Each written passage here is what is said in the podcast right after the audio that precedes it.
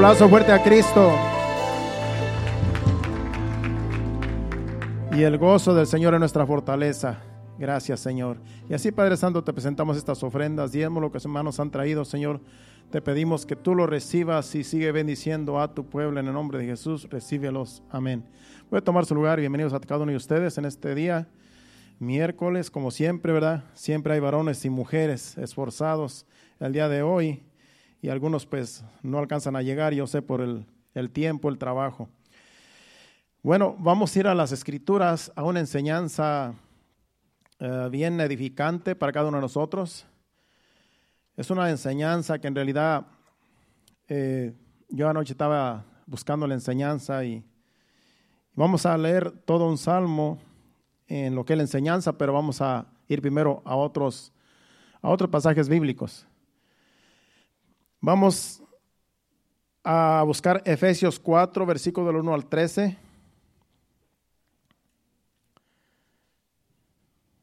Perdón, del 11 al 13. Y yo le puse por título a esta enseñanza, el título de esta enseñanza es, Dios no busca perfectos, Dios perfecciona. ¿Cuántos saben que Dios no anda buscando perfectos? Pero sí nos perfecciona. En otras palabras, cuando venimos a Cristo, venimos todos descompuestos. Venimos todos torcidos, todos que yo creo que nadie daba un peso por nosotros. Pero el Señor nos ha estado perfeccionando. Y ya no somos los mismos que empezamos hace unos años atrás. Entonces, no esperemos venir al Señor perfectos porque nadie hay perfecto. Hay personas que dicen, no, yo no voy a la iglesia porque en realidad yo estoy bien mal. Pues por eso, porque estamos mal, hay que venir. Por eso, porque estamos mal, hay que acercarnos al Señor, porque el Señor es el alfarero y en sus manos Él nos perfecciona. Y eso es lo que muchas personas no entienden o no quieren entender, no quieren ser responsables más bien a lo mejor, porque no hay nadie que sea perfecto, no hay nadie que sea bueno en este mundo. Entonces hay personas allá afuera que quieren primero ser buenos para venir a la iglesia porque piensan que aquí vemos puros santos y somos santos. La Biblia, nos, llama santos. Pero cuando vienen aquí se dan cuenta que no somos perfectos. Entonces, ese es el título. Dios no busca perfectos, Dios perfecciona. Leemos Efesios 4 del 11 al 13 y luego nos vamos a ir a Filipenses 1.6. Dice allí, y él mismo, él mismo constituyó a unos apóstoles, a otros profetas, a otros evangelistas, a otros pastores y maestros. El 12 es el clave. A fin de perfeccionar a los santos para la obra del ministerio, para la edificación del cuerpo de Cristo. El cuerpo de Cristo somos nosotros, la iglesia. Dice, a fin de perfeccionar a los santos, a los que hemos sido llamados a la santidad.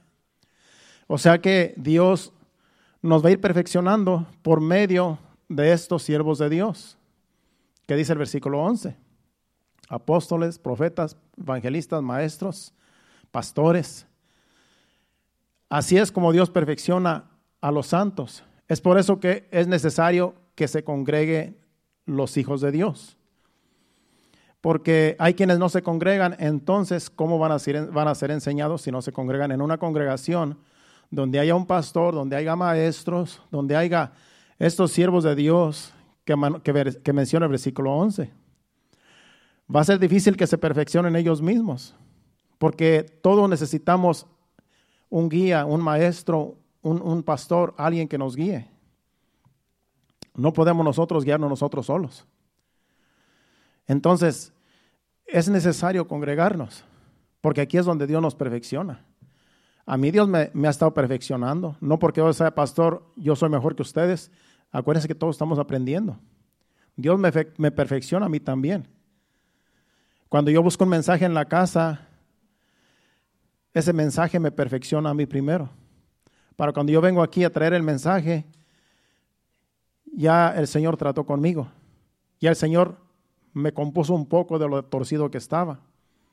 Entonces cuando yo vengo y traigo el mensaje aquí, el Señor me usa para, para ustedes y para los que nos escuchan en, las redes sociales, para perfeccionarnos por medio de la palabra de Dios.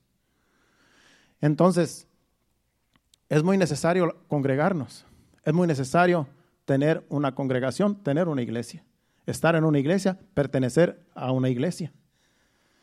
Ahora vamos a Filipenses 1.6, porque ahí también habla de, la, de que Dios nos va a ir perfeccionando. Estando persuadido de esto, que el que comenzó en vosotros la buena obra, la perfeccionará hasta el día de Jesucristo, hasta el día en que Jesucristo venga a levantar la iglesia. Eso quiere decir que nosotros estamos todos los días, día con día, Dios, ya que empezó la obra en nosotros, nos ha estado perfeccionando. Nos va a seguir perfeccionando. Y nunca vamos a estar completos. Nunca vamos a estar completos. Nunca, vamos a, nunca, va a decir, nunca va a decir Dios, ahora sí, este ya lo tengo perfecto, ahora voy con el otro. Nunca va a decir Dios así. Porque siempre estamos imperfectos. Entonces, esto, es, esto no tiene fin hasta que lleguemos a la presencia de Dios en aquel día. Hasta entonces, allá vamos a ser perfectos, dice la Biblia. Mientras tanto, el Señor sigue trabajando con nosotros en esta vida, en este cuerpo. Así es que es necesario seguir buscando de Dios. Es necesario seguir congregándonos, seguir recibiendo enseñanza de parte de Dios para que el Señor siga perfeccionándonos a cada uno de nosotros conforme Él nos vaya enseñando. Así es que anoche mientras yo estaba buscando la enseñanza para este día, yo empecé a, Dios me guió al Salmo 26, que no lo vamos a, leer todavía, pero más a ratito lo vamos a leer. Entonces, el Salmo 26 es un, es un salmo que escribió el rey David. Pero el rey David, en ese salmo nos vamos a dar cuenta que está hablando de, de, de en realidad un hombre íntegro. Está hablando de un hombre que, según aquí, ahí dice en el título, es un hombre íntegro que está hablando con Dios y le está diciendo a Dios que vea su integridad. Lo vamos a leer más al ratito. La Biblia dice que David fue un hombre conforme al corazón de Dios. Por eso este Salmo 26 me, llamó la atención anoche mientras yo estaba escudriñando las escrituras porque Él lo escribió. Y, y cuando usted, cuando lo empecemos a leer, nos vamos a dar cuenta que para que una persona hable con Dios así como habla ese salmo, hay que estar perfecto, hermano. Hay que estar perfecto porque Dios, el salmista le está pidiendo a Dios que lo escudriñe, que lo pruebe en ese salmo. Todo todo lo que es ese salmo son solamente como, creo como son 12 versículos nada más, no es muy largo. Entonces, mientras yo lo estaba leyendo ese salmo, dije, oh, pues entonces, ¿quién va a decirle a Dios así? Nadie, ni un, ni un hombre en la tierra, en este mundo, le va a decir a Dios lo que dice ese salmo, porque en realidad estamos muy lejos de ser perfectos delante de Dios. Pero como leímos estos versículos, por eso Dios me guió a leer estos versículos porque aquí dice en estos versículos que acabamos de leer que Dios nos va a ir perfeccionando. Acuérdense que el Salmo 26 es en el Antiguo Testamento y en aquel tiempo se vivía en la ley. Y había que vivir la ley para ser perfectos y nadie pudo ser perfecto porque nadie pudo cumplir la ley. De tal manera que ese Salmo 26, los que lo leían en el Antiguo Testamento, los que estaban en la ley, se quedaban muy lejos de, Dios, porque no alcanzaban a llegar a la presencia de Dios con ese salmo. O sea, lo que dice ese salmo, lo que dice una persona en ese salmo, que es el rey David. Entonces, lo escribió el rey David porque el rey David era conforme al corazón de Dios. Y acuérdese que el rey David no era perfecto tampoco. Para que haya escrito este salmo, sabemos que fue inspirado por Dios, porque toda la Biblia fue inspirada por Dios. O sea que el rey David cuando se puso a escribir ese salmo, yo creo que después de que lo escribió dijo, óyeme, pues sí, lo que yo escribí ahí en realidad yo, yo estoy muy lejos de Dios. Pero como era el Espíritu Santo guiando a estos hombres de Dios que escribieron la Biblia, que escribieron todos los libros, pues así se quedó. Para nosotros, para que nosotros meditemos en que en realidad sin Jesucristo estamos lejos de Dios. Jesucristo nos atrajo a Dios, nos atrajo al Padre. Ahora somos justificados por Cristo. Ahora usted no se preocupe por, por ser perfecto, usted preocúpese por amar a Dios. Preocupémonos por amar a Dios y por temer a Dios. No nos preocupemos por ser perfectos, porque hay personas que se preocupan tanto por ser perfectos que después empiezan a, jugar, a juzgar a los demás, porque ya se sienten bien perfectos y si no, yo soy mejor que aquel, como el fariseo, cuando estaba orando en el templo. Eso es lo que es una persona que se cree perfecta. Se cree más santa que los demás y se cree que puede juzgar a todo mundo y que le está bien. Entonces tenemos que tener mucho cuidado que no hay nadie perfecto. Pero también dice la Biblia que podemos juzgar con justo juicio. En otras palabras, no porque, no porque seamos imperfectos, no podemos juzgar. Podemos juzgar a aquellos que son más imperfectos cuando nosotros estamos caminando a la perfección. Entonces tenemos que juzgar los errores de los demás. Porque si no, no tendría caso estar en una congregación. Cada quien haría lo que quisiera y cada quien le rendiría cuentas a Dios. Pero para eso son las congregaciones, para que haya orden. Y para cuando alguien está bien torcido, por medio de las escrituras se corrige el pecado de la persona que está bien mal delante de Dios. Y para eso pues somos los pastores y todos aquellos que, ejercen un, servicio a Dios en cada congregación. Entonces, el, perdón, el, rey David era, no era perfecto, sabemos porque conocemos su historia, él pecó varias veces, pero delante de Dios, Dios lo miraba conforme a su corazón. Como dice 1 Samuel capítulo 13, versículo 14, porque aquí es Samuel hablándole al rey David, al rey eh, Saúl, por cuando el rey Saúl, Dios lo desechó. Aquí le está diciendo Samuel al rey Saúl, mas ahora tu reino no será duradero. Jehová se ha buscado un varón conforme a su corazón, al cual Jehová ha designado para que sea príncipe sobre su pueblo, por cuanto tú, le está diciendo a Saúl, no has guardado lo que Jehová te mandó. En otras palabras, por cuanto tú no fuiste obediente, ahora Jehová se buscó otro, y ese que, Jehová se buscó es conforme a su corazón, y ese era el rey David. También el apóstol Pablo lo menciona en, en Hechos capítulo 13, versículo 22. Ahí también está narrando el apóstol Pablo ah, lo que historias del Antiguo Testamento para traer una enseñanza a los religiosos de ese tiempo. Y dice, y dice también trayendo a memoria lo que aquí el rey eh, Samuel hizo con el rey, diciéndole estas palabras al rey Saúl. Dice, quitado este, quitado eh, Saúl, les levantó por rey a David Aquí, aquí se lo menciona. Dice, de quien dio también testimonio diciendo, he hallado a David, hijo de Isaí, varón conforme a mi corazón, quien hará todo lo que yo quiero. Vemos que aquí Dios dice que David era, era conforme a su corazón. Pero sabemos que delante de, de los ojos de, todo, de toda persona que lo conocemos en la Biblia, adulteró y aún mandó a matar al esposo de la mujer con la cual adulteró. O sea que ante nuestros ojos David era un pecador. David no era perfecto, pero era conforme al corazón de Dios. Y ahorita vamos a ver por qué era conforme al corazón de Dios.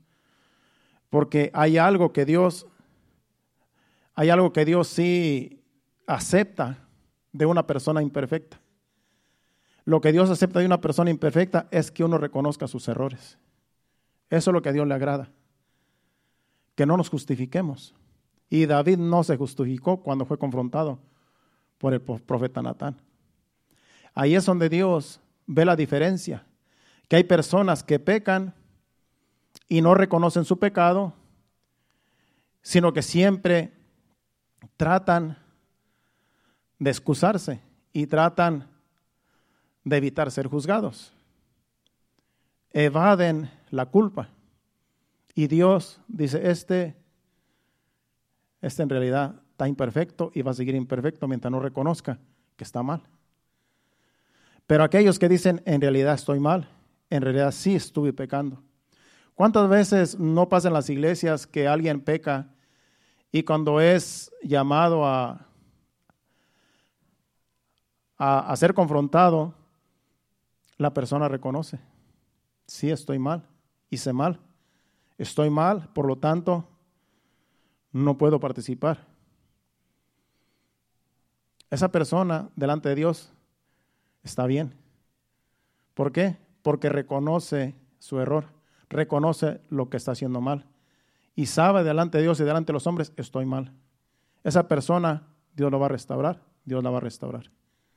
Porque reconoce, así como el rey David reconoció su error, su pecado, así esa persona reconoce y va a ser levantado. Pero el que dice, el que se excusa y el que busca culpables y no reconoce su pecado, jamás va a ser restaurado o restaurada por cuanto es rebelde ante la palabra de Dios. Así, así de duro está la palabra de Dios, hermano. Y por eso, entre más conocemos del, Evangelio, entre más conocemos de la palabra, más responsables tenemos que ser.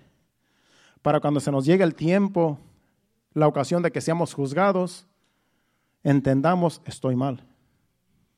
Es mejor humillarse delante de Dios a seguir soberbio o soberbia delante de los hombres y delante de Dios, porque nunca prosperaremos en esa condición. Y hay mucha gente así, que cuando son confrontados no reconocen sus errores y van de mal en peor, y mientras sigan así, jamás van a ser restaurados por cuanto son orgullosos, rebeldes, desobedientes a la palabra de Dios y no quieren aceptar sus errores.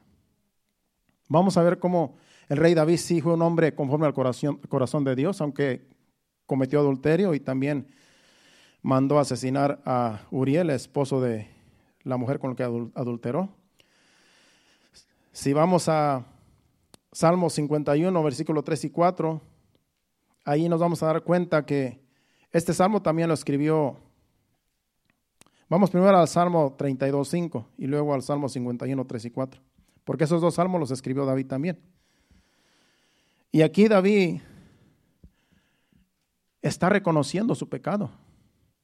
Es por eso que yo les digo que cuando reconocemos nuestros pecados delante de Dios, cuando Dios nos confronta con su palabra y reconocemos nuestro pecado y nos arrepentimos, Dios nos puede restaurar, porque estamos siendo perfeccionados. Y dice aquí el rey David en este salmo, mi pecado te declaré y no encubrí mi iniquidad. En otras palabras, no, encubrí mi maldad. Dije, confesaré mis transgresiones a Jehová y tú perdonaste la maldad de mi pecado. Así estaba David. Había pecado, pero él reconoció, he pecado. Y si mi pecado te declaré. Y si no encubrí mi iniquidad, no encubrí mi maldad. Y dije, confesaré mis transgresiones a Jehová. Y tú perdonaste la maldad de mi pecado. Porque cuando tú te arrepientes y confiesas tus pecados, Dios nos perdona. Así de simple. Así de simple es. Solamente lo que necesitamos es el perdón de Dios y reconocer estamos mal. Así de fácil es restaurarse, la restauración de una persona. Ahora vamos al Salmo 51, 3 y 4, que también es un salmo del rey David.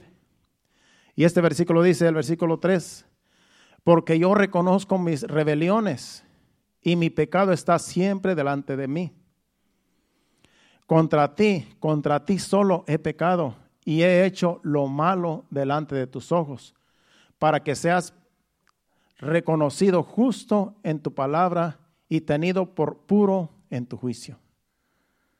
Es por eso que cuando nosotros pecamos, le estamos diciendo al Señor, Señor, yo soy malo, he hecho lo malo delante de ti, delante de tus ojos, para, para que tú seas reconocido justo en tu palabra, porque tu palabra me está diciendo que yo soy esto, que yo soy un pecador, que yo pequé, tu palabra lo dice. Entonces, tú eres justo porque tu palabra es justicia y me está juzgando a mí que he pecado.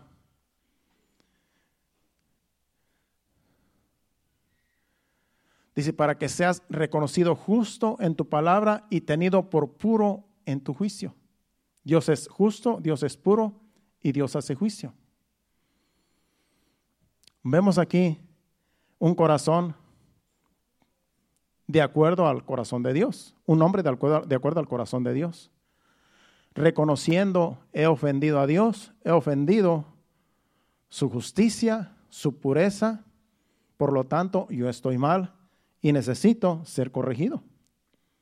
Eso es lo que decimos a Dios cuando, nos, cuando sabemos, cuando entendemos hemos pecado. Lo, lo reconocemos como justo, lo reconocemos como santo y puro. Cuando decimos, Señor, estoy mal, perdóname. Y el Señor lo hace, el Señor nos perdona.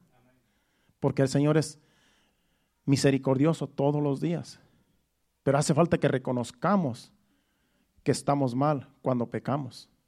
Por eso el rey David era un hombre conforme al corazón de Dios, porque confesó sus pecados. Ahora sí vamos a, a leer el Salmo 26, para que usted se dé cuenta que David era el único que tenía que escribir este salmo, porque era un hombre conforme al corazón de Dios, aunque tenía sus problemas.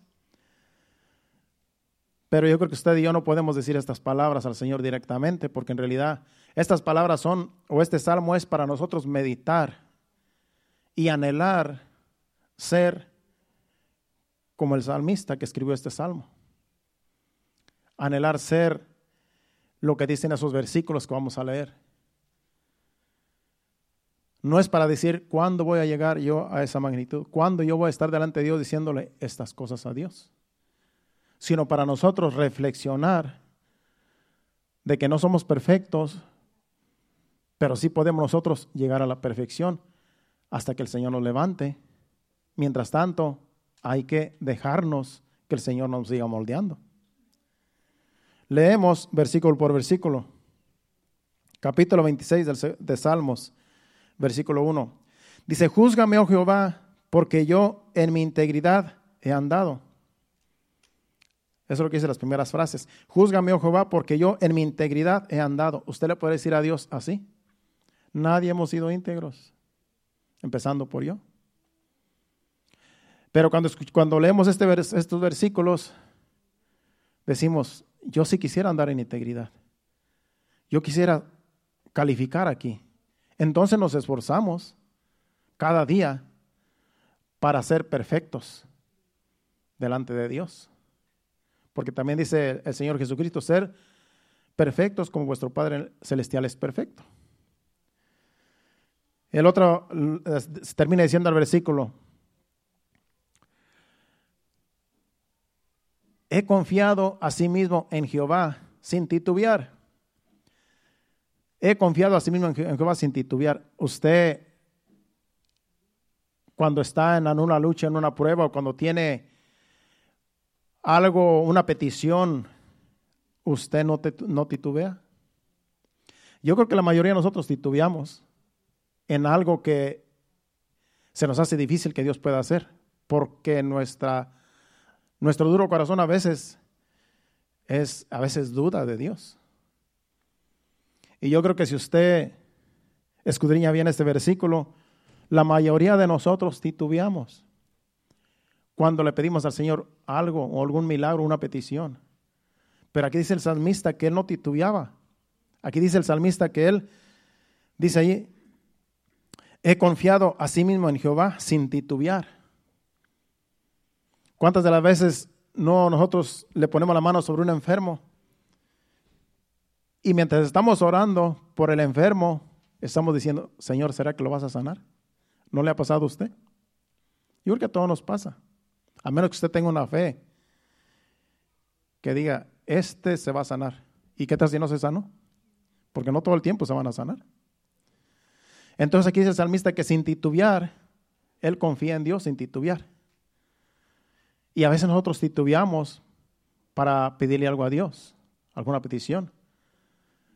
Pero ¿para qué está ese versículo? Para nosotros no titubear cuando le pidamos a Dios. Que cuando nosotros oremos, no estemos titubeando, sino que digamos, Señor, tu palabra lo dice, yo no lo digo, es tu palabra. Y yo oro conforme a tu palabra lo dice, que oremos por los enfermos, yo estoy orando por este enfermo y tú sabrás si lo vas a sanar o no, pero yo tengo fe de que tú lo puedes sanar. Eso es no titubear. Eso es poner en las manos de Dios cualquier oración. Dice el versículo 2, escudriñame, oh Jehová, y pruébame. Usted podrá decirle, Señor, escudriñame y pruébame. Yo creo que nadie de nosotros podemos decirle, escudriñame y pruébame, porque si nos prueba, vamos a estar faltos, hermano. Porque en algo le hemos fallado a Dios. Yo no puedo decirle, Señor, pruébame, porque si le digo que me pruebe, yo sé que no voy a ser aprobado.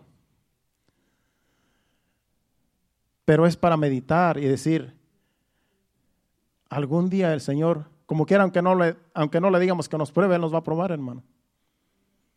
Aunque le digamos, aunque no le digamos que nos pruebe, Él nos prueba como quiera. Pero esto es para que reflexionemos. Dice, examina mis íntimos pensamientos y mi corazón.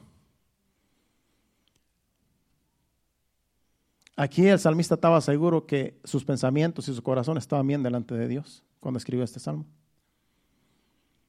Pero nosotros, si usted le dice al Señor, examíname mis íntimos pensamientos y mi corazón, con lo que más peca el hombre es con el pensamiento, hermano. Y el corazón, ¿quién lo podrá entender? Dice Jeremías, nadie. O sea que este salmo nos pone bien lejos de Dios, pero por su misericordia y porque estamos en la gracia de Dios, el Señor nos acerca a su presencia. O sea que no se preocupe. Este Salmo 26 es para reflexionar. No es para usted, no es para que usted se desanime y diga, oh, pues entonces nunca voy a poder llegar a esta magnitud. Acuérdese que estamos en eh, el Señor nos está perfeccionando. Pero estos salmos se escribieron para que nosotros escudriñemos y meditemos en su palabra. Y nos esforcemos cada día para estar más cerca de Dios. De eso se trata la palabra de Dios, de estar más cerca de Dios cada día. No de, no de apartarnos, no de retirarnos, que porque es muy difícil, no, es de acercarnos más a Dios cada día. Porque ese es su anhelo de Dios, que estemos más cerca de Él. El 3. Porque tu misericordia está delante de mis ojos y ando en tu verdad. Cada día son nuevas sus misericordias. Pero aquí dice el salmista que él anda en su verdad. En otras palabras, él no le falla a Dios en nada. Él anda en su palabra. La palabra de Dios es la verdad. Entonces el salmista aquí dice, yo ando en tu palabra, ando en tu verdad, de tal manera que no ando torcido, ando caminando bien. El 4, no me he sentado con hombres hipócritas.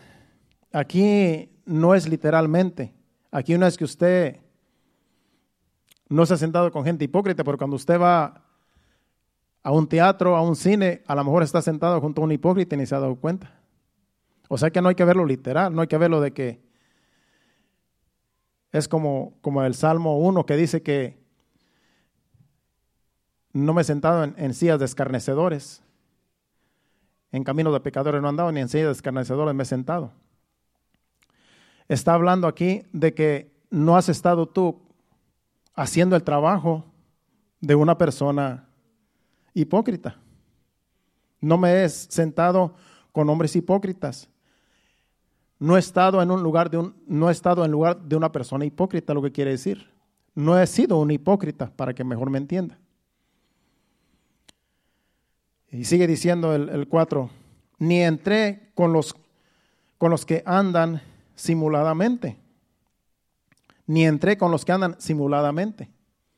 Aquí a la congregación entramos todos, algunos a lo mejor simulando que son cristianos, pero usted va a entrar como quiera, cada quien le va a dar cuentas a Dios. Entonces puede ser que aquí entran algunos que andan simuladamente, pero aquí entramos todos. Entonces no hay que verlo literal, sino espiritual. Ni entré con los que andan simuladamente, también es lo mismo que, que la otra frase. En otras palabras, no ando yo imitando ser cristiano, no ando yo imitando ser hijo de Dios, no ando yo simulando. Ando como un hijo de Dios, debe andar en rectitud. El 5. Aborrecí la reunión de los malignos. Eso a lo mejor sí calificamos porque en realidad, si usted es un hijo de Dios, si usted es un hombre hijo de Dios, usted no le puede agradar lo que hace el malo. Usted no, no se va a poner de acuerdo a lo que el malo anda haciendo. Nosotros somos enemigos de la maldad. Entonces tenemos que aborrecer a lo que hace, tenemos que aborrecer la maldad. Por eso dice allí, aborrecí la reunión de los malignos y con los impíos nunca me senté. Vuelvo y repito, no es de que usted no se haya sentado con un impío. Puede ser que usted se sentado con un impío y ni se ha dado cuenta. Pero aquí está diciendo, yo no he sido un impío delante de tus ojos. Siempre he creído en ti, siempre he confiado en ti. El 6. Lavaré en inocencia mis manos y así andaré alrededor de tu altar, oh Jehová. Lavaré en inocencia mis manos. En otras palabras, yo he sido inocente, mis manos no han derramado sangre, mis manos son inocentes de cualquier pecado. ¿Y cuánto sabemos que el rey David derramó sangre? Pero como él fue el que escribió y el Espíritu Santo fue el que lo guió, por eso le digo, cuando, cuando se dio cuenta que escribió el Salmo 26, me imagino que dijo, pero si yo he sido un sanguinario, he derramado sangre. Fue por eso que el rey David no le construyó un templo a Dios, porque Dios mismo le dijo, tú has derramado mucha sangre. ¿Cuántos saben que así dice la Biblia? Porque él quería levantar el, templo que levantó Salomón. Él lo quería levantar a Dios, porque él dijo una vez, mientras estaba durmiendo, se puso a meditar y dice, yo tengo una buena casa, tengo una buena habitación, tengo un palacio, pero Dios está en, en, tiendas, Dios está bajo cortinas. O sea, la casa de Dios son, es un tabernáculo. Dijo, yo le voy a hacer una casa a Dios, un templo magnífico. Del rey David tenía oro, tenía plata, tenía todo lo que se necesitaba para levantar un templo majestuoso. Y le dijo al, al profeta, ¿sabes qué? He pensado levantarle un templo, a, un templo a Jehová. Y yo tengo todo, para, todo el material para levantar el templo. Esa era la idea del rey David. ¿Y qué le dijo el, profeta? Haz lo que está en tu corazón. Sin el profeta consultar a Dios primero. Y después Dios le habla al profeta y le dice, ¿sabes qué? David me quiere edificar casa, pero yo no quiero que él me edifique casa. Un hijo de él me va a edificar una casa. Pero él no me puede edificar casa porque él sus manos han derramado mucha sangre. Entonces aquí dice, lavaré en inocencia mis manos y así andaré alrededor de tu altar, oh Jehová. O sea que si vamos a ver, él era un guerrero y él había derramado sangre. Pero aquí vamos a analizar que si tú eres un hombre temeroso de Dios, eres un hombre que ama a Dios, amas a tu prójimo, tú puedes calificar para una persona inocente que no ha derramado sangre.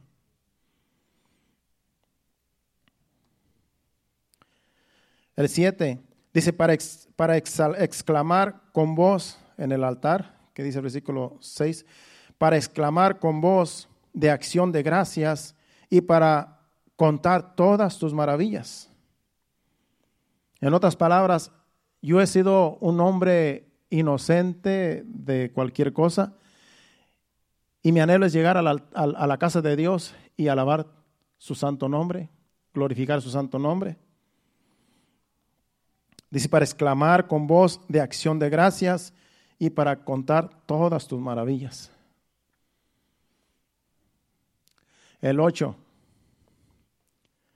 Jehová, la habitación de tu casa he amado. ¿Usted ha amado la habitación de la casa de Dios? Pues ahora la habitación, de la, la habitación donde Dios habita es nuestro cuerpo. Así es que usted tiene que amar su vida, su cuerpo, porque ahí habita el Espíritu Santo. Pero también de lo que está hablando es de la casa del templo. Entonces, aquellos que aman estar en la casa de Dios califican para este versículo. Jehová, la habitación de tu casa he amado. Es por eso que usted llega temprano a los servicios, porque usted anhela estar pronto en la casa de Dios, ama la casa de Dios. Yo me estoy esforzando para llegar temprano a los servicios, desde que Dios nos jaló las orejas la semana pasada, por medio de la palabra de Dios. Una persona que anhela estar en la casa de Dios, que ama la casa de Dios, quiere estar temprano, quiere estar llegar a tiempo, quiere estar está pensando todo el día llegar a la casa de Dios, llegar al servicio. Eso es amar la casa de Dios. Querer estar aquí temprano.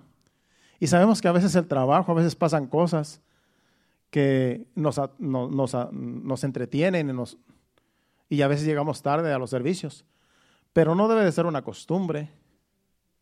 No debe ser una costumbre que todos los días lleguemos tarde. Es por eso que no debemos de juzgarnos los unos a los otros cuando uno llega tarde de vez en cuando. Ahora los que siempre llegan tarde, pues ya no hay nada más que decir. Hay que esforzarse. Porque si amamos la casa de Dios, si amamos su presencia, quisiéramos estar aquí temprano, a tiempo, todos. Pero como estamos en la gracia de Dios, Dios es misericordioso. Si, lo leímos todo, ¿verdad? Dice Jehová, la habitación de tu casa he amado y el lugar de la morada de tu gloria. Hace rato decía hermano Héctor, y eso también me, me penetró a mí en mi espíritu, que Dios habita en la alabanza de su pueblo, que cuando tú alabas a Dios, en tus palabras está la presencia de Dios. En otras palabras, tú alabas a Dios y en tu voz viene Dios y habita en, en las palabras que tú estás alabando su santo nombre. Es, algo, es algo que a lo mejor solamente el hermano Héctor y yo lo entendemos, no sé si usted lo entiende. Yo entiendo lo que hermano Héctor quiso decir, porque dice que Él habita en medio de la alabanza de su pueblo. Por eso cuando usted viene a los servicios, si usted no abre su boca, pues entonces ¿dónde está la alabanza? No es que yo le estoy alabando con el corazón, pero se trata de abrir nuestros labios, de expresar. Una alabanza es una expresión. Es algo que sale, algo que sale de tu boca. Y esa, esa expresión es espiritual. Dice Jesucristo, mis palabras son espíritu y son vida. Así también las palabras que nosotros hablamos son, tienen efecto en, en, el mundo espiritual, aunque usted no lo crea. Cuando tú alabas a Dios, Dios te trae liberación a tu vida.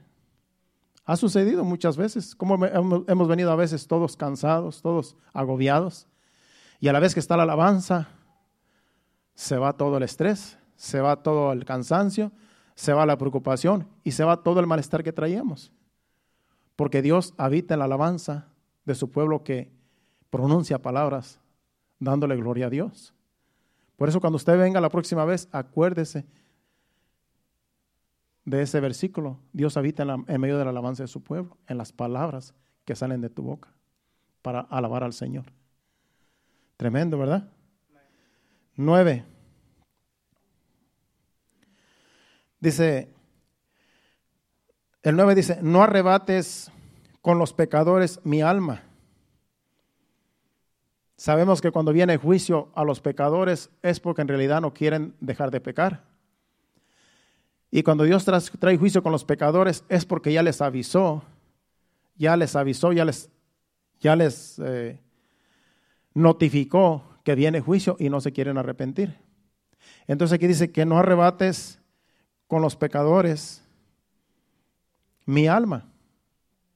En otras palabras, lo que le está diciendo el salmista, si tú vas a traer juicio con los pecadores que viven entre nosotros, por favor, ten cuidado de mi alma. Porque Dios es justo y Dios trae juicio con aquellos que necesitan el juicio. Pero los hijos de Dios que andan en rectitud no les va a pasar nada. Porque Dios es justo y al que le viene el juicio le va a venir, aunque esté cerca del que está viviendo en rectitud delante de Dios. Es por eso que a algunos les pasan cosas y a otros no. Y también sabemos que algunos, aunque anden bien delante de Dios, nos pasan cosas, no por, no por a juzgar. Pero cuando hay cosas que son juicios y hay cosas que son disciplinas. Dios a veces nos disciplina, a veces nos prueba, pero a veces trae juicio también, para que entendamos.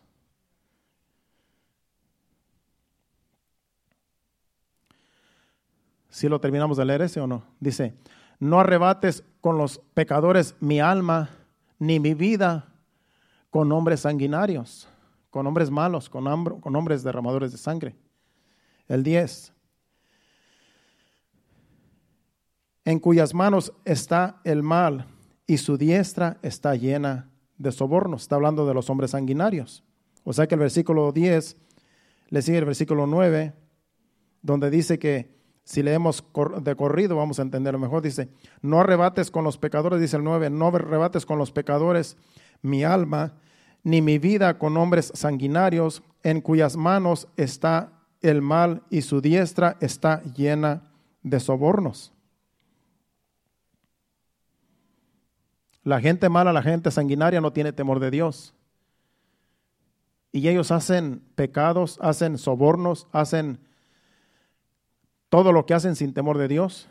Pues aquí dice el salmista, no arrebates mi alma junto con la de ellos. Ten misericordia de mí. 11. Acuérdense que solamente son 12 versículos, solamente nos faltan dos. Pero vamos a irnos de ahí a otro pasaje para terminar. Versículo 11 dice, mas yo andaré en mi integridad. Mas yo andaré en mi integridad. Redímeme y ten misericordia de mí. Lo que está diciendo ese versículo 11, siguiendo los 9 y 10, esta gente sanguinaria y mala, pecadora, andan mal, les va a venir juicio, pero yo te pido que no venga juicio sobre mí, porque, porque yo en mi integridad he andado. Redímeme y ten misericordia de mí. Y el 12 dice, mi pie ha estado en rectitud. En las congregaciones bendeciré a Jehová. Mi pie ha estado en rectitud. Podemos decir así al Señor, he andado en rectitud delante de ti, he andado en tus caminos, nunca me he apartado de tus caminos, nunca he andado en caminos de maldad. A lo mejor sí podemos decirle eso al Señor. Si usted ha vivido en, integridad desde que vino a los pies del Señor. Pero con todo y eso, se nos hace difícil porque sabemos que a veces vamos a lugares que no debemos ir. A veces se nos hace fácil ir a un lugar donde hay perdición y nos podemos contaminar con la maldad que hay en esos lugares. Pero ese es el salmo. Es para que usted cuando lo lee, usted lo escudriñe y usted diga, Señor, yo aquí estoy bien lejos de ti. Señor, yo tengo que acercarme más a tu presencia. Señor, tengo que ser más fiel. Tengo que ser más justo, más recto delante de ti. Tengo que ser más íntegro. Para eso es ese salmo. No para que seamos perfectos, como el salmo dice, pero para acercarnos más a Él. Porque ahí es donde podemos encontrar la perfección cerca de Él. Como ya faltan pocos minutos, vamos ahora a Ezequiel capítulo, capítulo 14. Y ahí vamos a terminar. Porque una vez yo traje una enseñanza de este capítulo, a lo mejor yo no recuerdo si fue aquí o fue en las casas, cuando estábamos en las casas,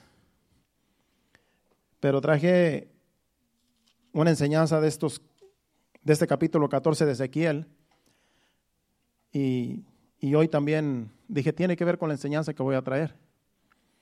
Porque aquí está hablando de tres hombres, de tres hombres justos, que son, les iba a narrar el, los versículos, pero hay tiempo de leerlos para entender mejor la enseñanza. En estos 15 minutos que nos quedan, yo creo que alcanzamos a leer del versículo 12 al versículo 22. En realidad son hasta el 25 23, pero sí, si podemos ir hasta el 22 está bien, porque hasta ahí fue donde yo quise llegar, que llegáramos. Vamos a leer, eh, a lo mejor de corrido, y vamos a entender lo que estos versículos dicen acerca de tres hombres que son Job, Daniel y Noé, que para delante de Dios fueron los hombres, aparte de Jesucristo, fueron los hombres más íntegros delante de Dios, que Dios pudo decir, estos no tienen tacha delante de mí, porque aquí los menciona, y ya habían pasado, ya habían fallecido, pero Él aquí los trae como un ejemplo de cómo debe, debe de vivir un hombre en rectitud delante de Dios. Pero al final va a hablar bien bonito a nosotros. Vamos a leer del versículo 12 en adelante. Vino a mí palabra de Jehová diciendo, Hijo de hombre, cuando la tierra pecare contra mí, revelándose perdidamente, y extendiere yo mi mano sobre ella, y le quebrantare el sustento del pan, enviare en ella hambre y cortare de ella hombres y bestias, si hubiese en medio de ella estos tres varones, Noé, Daniel y Job, ellos por su justicia librarán únicamente sus propias vidas, dice Jehová el Señor. El 15 dice, y si hiciese pasar bestias feroces por la tierra y la asolaren y quedare desolada, de modo que no haya quien pase a causa de las fieras, y estos tres varones estuviesen en medio de ella, Vivo yo, dice Jehová el Señor, ni a sus hijos ni a sus hijas librarían. Ellos solos serían librados y la tierra quedaría desolada. 17. O si yo trajere espada sobre la tierra y dijere, espada pasa por la tierra, e hiciere cortar de ella hombres y bestias, y estos tres varones estuviesen en medio de ella, vivo yo, dice Jehová, el Señor, no librarían a sus hijos ni a sus hijas, ellos solos serían librados. 19. Y se enviare pestilencia sobre esa tierra y derramare mi ira sobre ella en sangre para cortar de ella hombres y bestias, y estuvieren en medio de ella Noé, Daniel y Job, vivo yo, dice Jehová el Señor, no librarían a hijo ni a hija, ellos por su justicia librarían solamente sus propias vidas. 21. Por lo cual así ha dicho Jehová, el Señor. Y esta es una pregunta, ¿cuánto más cuando yo enviare contra Jerusalén, porque aquí está hablando de Jerusalén, la tierra santa, cuando yo enviare sobre Jerusalén mis cuatro juicios terribles, espada, aquí las menciona, espada, hambre, fieras, eh, y pestilencia, para cortar de ella hombres y bestia. El 22 dice, este sin embargo es algo que nos debe concernir. Dice, sin embargo, he aquí quedará ella, quedará en ella un remanente, hijos e hijas que serán llevados fuera. Y he aquí que ellos vendrán a vosotros y veréis su camino y sus hechos y seréis consolados del mal que hice venir sobre Jerusalén, de todas las cosas que traje sobre ella. Y leamos al 23. Y os consolarán cuando viniereis, cuando viereis, perdón, su camino y sus hechos, y conoceréis que no sin causa hice todo lo que he hecho en ella, dice Jehová el Señor. Ahora vamos a, a volver a resumir el contenido. Son cuatro juicios que Dios dice que si en esa tierra la gente se volviere en contra de él, de tal manera que Dios tuviera que traerle juicio a la tierra, primeramente menciona el hambre si les quitara el sustento. y trajera hambre sobre esa tierra, pero allí estuvieran Noé, Daniel y Job, porque ellos eran justos, solamente ellos quedarían vivos. De ahí para allá ni animales quedarían, por causa de la maldad del hombre. Dice, y también si trajere espada, y la espada pasara por toda la tierra y matara hombres y mujeres, ni sus hijos ni sus hijas librarían sus vidas, solamente esos tres varones quedarían a salvo. También dice, si trajere pestilencia, la pestilencia es una enfermedad. Si trajere pestilencia, dice, solamente esos tres serían librados. Ni sus hijos ni sus hijas librarían sus vidas. Si mandare fieras feroces que acabaran con toda la gente y aún los animales, solamente esos tres varones, por ser justos, librarían sus vidas. En otras palabras, en toda la tierra solamente ha habido tres hombres justos, aparte de Jesucristo. Esos tres, que son los que menciona aquí Dios. Para cuando usted medite en esto y vea que esos fueron los hombres más justos delante de Dios, que Dios los puede mencionar. Pero me llama la atención el 22 que dice, sin embargo, ese sin embargo es como quien dice, a pesar de todo, esto nos concierne a nosotros, porque esto nos trae alivio. Porque no va a haber quien sea más justo que estos tres varones que mencionó aquí.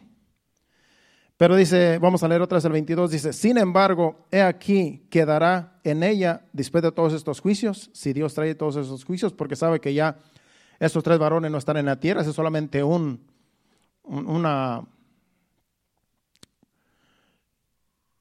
un ejemplo que si vivieran, si vivieran todavía. Más sin embargo, lo que está diciendo el versículo 2, más sin embargo, he aquí, quedará en ella un remanente, hijos e hijas que serán llevados fuera. He aquí que ellos vendrán a vosotros y veréis su camino y sus hechos y seréis consolados del mal que hice venir sobre Jerusalén, de todas las cosas que traje sobre ella. Ese versículo 22 nos trae consuelo, porque cuando Dios trae juicio a un lugar, a una tierra, Dios siempre va a sacar un remanente. Dios siempre va a tener un remanente. Que ese remanente va a dar testimonio. Es por eso que aquí menciona ese, e, e, e, ese remanente aquí. Dice, cuando yo traiga juicio, aunque ya no están estos varones, pero va a haber un remanente ahí. Va a haber hombres y mujeres que van a dar testimonio de que yo traje mis juicios y mis juicios son justos. Y ellos les van a testificar a todos los demás que lo que yo hice, lo hice porque era necesario traer juicio. Así es que nosotros, hermanos, Dios nos tiene aquí como un remanente para nosotros dar testimonio de que Dios es justo. Somos el remanente. No por nada Dios nos, puso en nuestro corazón poner a la iglesia remanente fiel. Porque siempre debe, de haber un remanente en todos los juicios que Dios traiga sobre la tierra, siempre habrá un remanente. Cuando la maldad sea tanta en este mundo que ya no se puede vivir, va a haber, va a estar siempre en la iglesia hasta que sea levantada. Es el remanente que Dios va a levantar, porque en medio de luchas y pruebas, en medio de tanta maldad, se mantuvieron firmes delante de Dios, no negaron a Dios, vivieron hasta que el Señor vino y se los llevó, fue levantada la iglesia, y esos son los que van a dar testimonio a aquellos que no quieren arrepentirse. Dios siempre va a tener un remanente. Aun cuando la iglesia sea levantada, dice la Biblia que va a haber dos hombres que se le llama los dos olivos, los dos testigos, que habla Apocalipsis. Esos dos hombres van a predicar el evangelio para los judíos, para que se arrepientan. También dice que va a haber 144 mil predicando el evangelio después de que la iglesia sea levantada. Son los 144 mil que habla Apocalipsis. Esos van a andar predicando el evangelio para salvación. Y el, Evangelio se va a predicar aún cuando la iglesia haya sido levantada. Porque Dios siempre tiene un remanente. Dios siempre va a tener un remanente para dar testimonio de que Dios es justo. Y por eso Dios nos tiene aquí en Monite Spring, a este remanente, iglesia, remanente fiel, para que seamos, aunque somos pocos, pero para que demos testimonio de que Dios es justo, Dios es real y Dios todavía puede restaurar a aquellos que necesitan ser restaurados y puede salvar en, este, en estos días. ¿Cuántos dicen amén? Así es que sigamos hacia adelante, hermano. Pongámonos de pie. Y ese ha sido el mensaje que Dios puso en mi espíritu. Espero que lo hayamos captado. Como quiera está grabado y espero lo pueda escuchar otra vez. Para que el Señor nos siga, nos siga perfeccionando como era al principio en la introducción. Pongámonos de pie y vamos a, pasen al altar a, a despedir con un canto de adoración.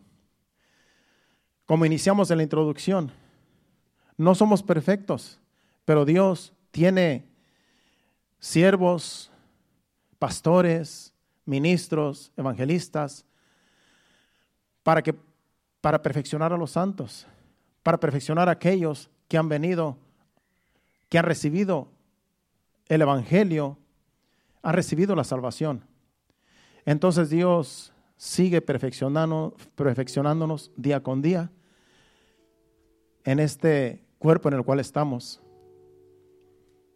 No somos perfectos, pero vamos camino a la perfección y el Señor nos seguirá ayudando hasta que Él venga. Así es que no se preocupe por ser perfecto, preocúpese por amar a Dios, por temer a Dios, por honrarlo, por servirle y con eso usted se acerca al Señor cada día. Incline su rostro y le damos gracias a Dios. Y con este canto nos despedimos. Gracias, Señor. Gracias por tu palabra, por el mensaje, Señor. Sigue añadiendo más bendición a tu palabra, al mensaje, a nuestras vidas. Porque nuestras vidas no serán las mismas, Señor. Tú nos has hablado y tu palabra ha hecho efecto a nosotros, Señor. Gracias te damos, Padre. Recibe la gloria y recibe la honra, Señor. Ahora, Señor, te dedicamos este canto, Señor que nuestras palabras que salen de nuestra boca, Señor, lleguen hasta tu presencia, Señor, y tú hagas habitación en ellas, Padre. En el nombre de Jesús, recibe esta adoración. Adora a Dios con todo su ser con este canto.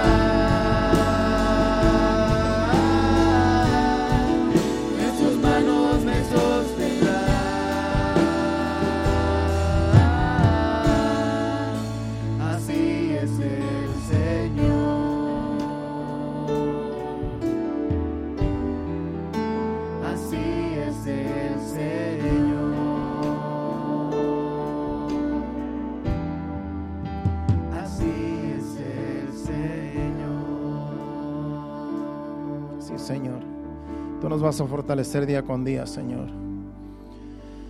Gracias, Señor. Gracias porque tú tienes paciencia de nosotros, Señor. Somos imperfectos, pero tú nos estás buscando perfectos, Señor. Tú estás buscando, Señor, corazones que temen tu santo nombre, Señor. Por eso estamos aquí, Señor, dándote gracias, porque tú nos has llamado, siendo imperfectos, para perfeccionarnos, Señor, en este caminar, que sigamos siendo perfeccionados. Con tu Santo Espíritu, tu palabra, Señor, ayúdanos día con día. Te lo pedimos en el nombre de Jesús. Amén. Ahora te pedimos que nos lleves a nuestros hogares. Guíanos en nuestros vehículos, Señor, y quita todo tropiezo. Que lleguemos con bien cada uno, Señor, cada familia, Señor, cada uno de los que llegamos aquí. Que lleguemos con bien a nuestros hogares, Señor que podamos descansar en esta noche en tu presencia y el día mañana, Señor, levantarnos fortalecidos con el poder de tu gracia. En el nombre de Jesús te lo pedimos. Amén y amén. Gracias, Señor. Estamos despedidos. Dios los bendiga. Nos vemos aquí, primeramente Dios, el viernes a las 7:30. Hacia adelante, iglesia. Dios los bendiga.